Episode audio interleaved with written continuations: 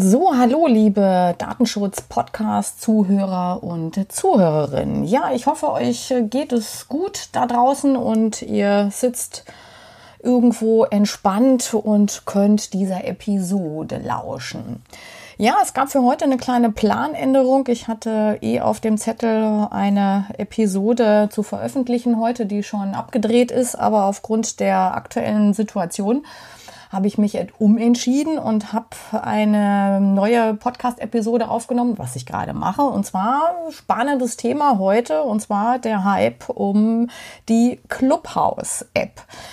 Interessant, diese Woche kriegte ich äh, drei Anfragen von äh, Unternehmen und von auch Personen, hey, was meinst du denn äh, zu dieser neuen App? Äh, wie siehst du denn das? Und dann dachte ich mir, okay, dann machen wir doch mal eine Podcast-Episode draus. Ja, der aktuelle Hype, äh, Clubhouse-App, äh, hat ja jeder wahrscheinlich schon mitbekommen oder irgendwo, vielleicht ist er auch schon eingeladen worden und äh, ist schon äh, fleißig dabei.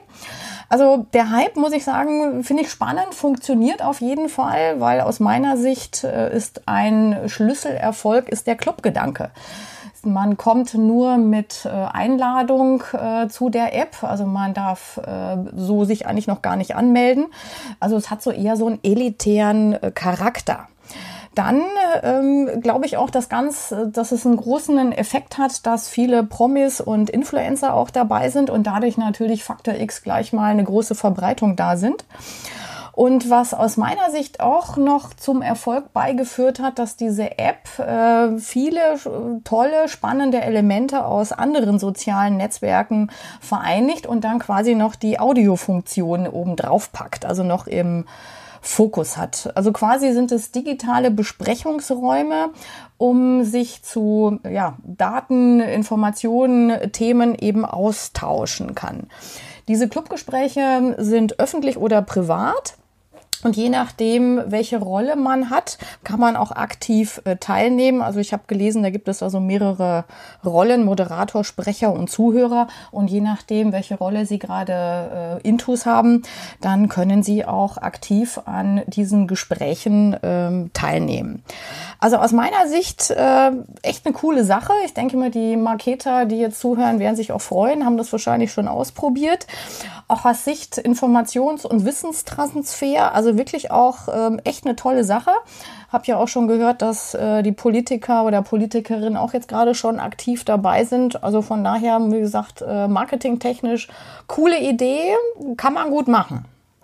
So, jetzt komme ich ins Spiel. Ähm, ihr wisst ja, ich bin ja äh, die Spielverderberin und jetzt habe ich mal meine Datenschutzbrille ausgepackt und habe mir die äh, Datenschutzhinweise, also die Privacy Policies des Unternehmens mal gegönnt. Äh, habe sie gelesen und mh, hm, ich muss sagen, äh, ja, ich bin immer mehr äh, Schritte zurückgegangen. Also da gibt's also echt ein paar Themen drin, die aus Datenschutz also eigentlich gar nicht gehen. Jetzt gucken wir uns mal die Themen im Einzelnen an.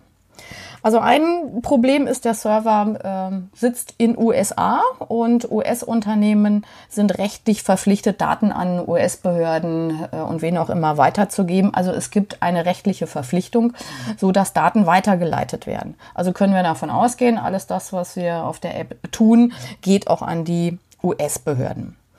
Das zweite Thema, was kritisch ist im Sinne der DSGVO, wenn ich eingeladen wäre, dann muss ich meinen Kontakteordner freigeben.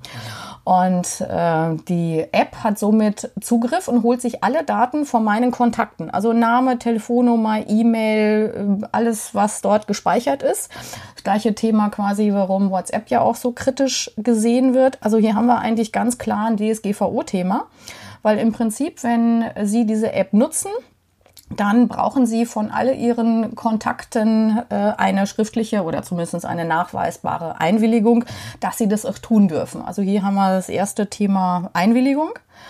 Dann sagt äh, das Unternehmen ganz klar, dass es Daten an Dritte weiterleitet. Also an alle Geschäftspartner, Lieferanten und alle, die auch äh, in dem Service technischer Art involviert sind.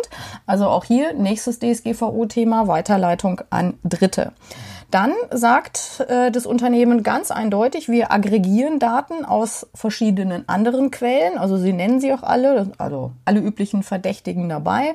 Facebook, Twitter, TikTok, Instagram, LinkedIn, ähm, also alles, was das Herz begehrt. Also sie aggregieren die Daten. Dann sind wir am Thema Profilbildung, also Profiling auch ein heißes DSGVO-Thema. Und dann, sie monitoren auch. Also sie beobachten uns, wann wir uns einloggen, äh, wann wir uns ausloggen, wie lange wir auf der, äh, mit der App unterwegs sind, mit wem wir uns austauschen, was sie tun. Also sobald wir dort äh, uns einwählen, liegt, äh, haben wir eigentlich quasi eine Kamera, die äh, uns über die Schulter schaut und alles irgendwie so aufzeichnet. Also das sind die problematischen DSGVO-Themen, Server USA, äh, Zugriff auf die Kontakteordner, Weiterleitung an Dritte und eine Aggregierung und Monitoring. Interessanterweise in diesem Privacy Policy sagen sie eigentlich äh, ziemlich de, äh, detailgenau, welche Daten sie sammeln. Also das sind natürlich dann Name, Telefonnummer, E-Mail-Adresse. Sie sagen auch, die Audio-Files, äh, also das, was gesprochen wird, wird aufgezeichnet. Sie versprechen auch, dass Sie, wenn der Raum äh, beendet ist, dass Sie es löschen und Sie versprechen auch eine Verschlüsselung. Aber hier stehen keine weiteren Angaben, wie das Ganze dann vonstatten gehen soll. Also hier äh, bleiben noch einige Fragen dann offen. Dann erfassen Sie die Gerätedaten, also genau mit welchem Gerät wir uns einwählen, ob Handy, Laptop oder auch äh, PC. Sie erfassen die IP-Adresse, dadurch haben Sie einen Rückschluss auf den aktuellen Standort, wo wir sind. Sie erfassen, über welchen Browser wir uns eventuell einloggen. Also Fazit, Sie erfassen alles, was möglich ist. Und ich habe mich da so ein bisschen gefühlt wie so der gläserne Mensch, weil äh, es wird also im Prinzip nichts ausgelassen, was Sie nicht erfassen. Spannend, Sie sagen auf jeden Fall, dass äh, solche Hinweise do not track, also das sind so Einstellungen, die kann man auf der Webseite vornehmen, dass Sie das äh, berücksichtigen. Hm. Bei so einer Datenkrake ist eben fraglich, ob das auch wirklich immer so en Detail äh, passiert. Spannend fand ich, dass Sie auch gleich sagen, ähm, wenn wir fusionieren oder übernommen werden von wem auch immer oder mit Investoren zusammenarbeiten, dann geben wir natürlich alle Daten irgendwie weiter.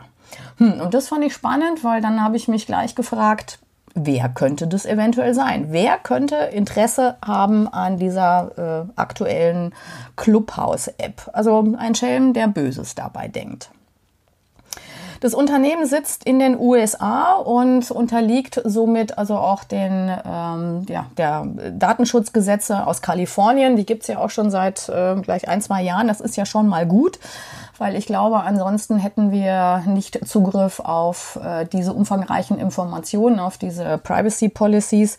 Wie gesagt, ähm, kann ich gut verstehen, das macht nicht so viel Spaß, aber hier Tipp am Rande lest euch das wirklich mal durch, weil das hilft dann schon mal, weil dann weiß man genau, was äh, hilft eventuell zur Entscheidung, ob diese App auch gut zu nutzen ist. Ähm, ja, Papier ist geduldig. Also hier geht es, glaube ich, wirklich um das Thema Vertrauen.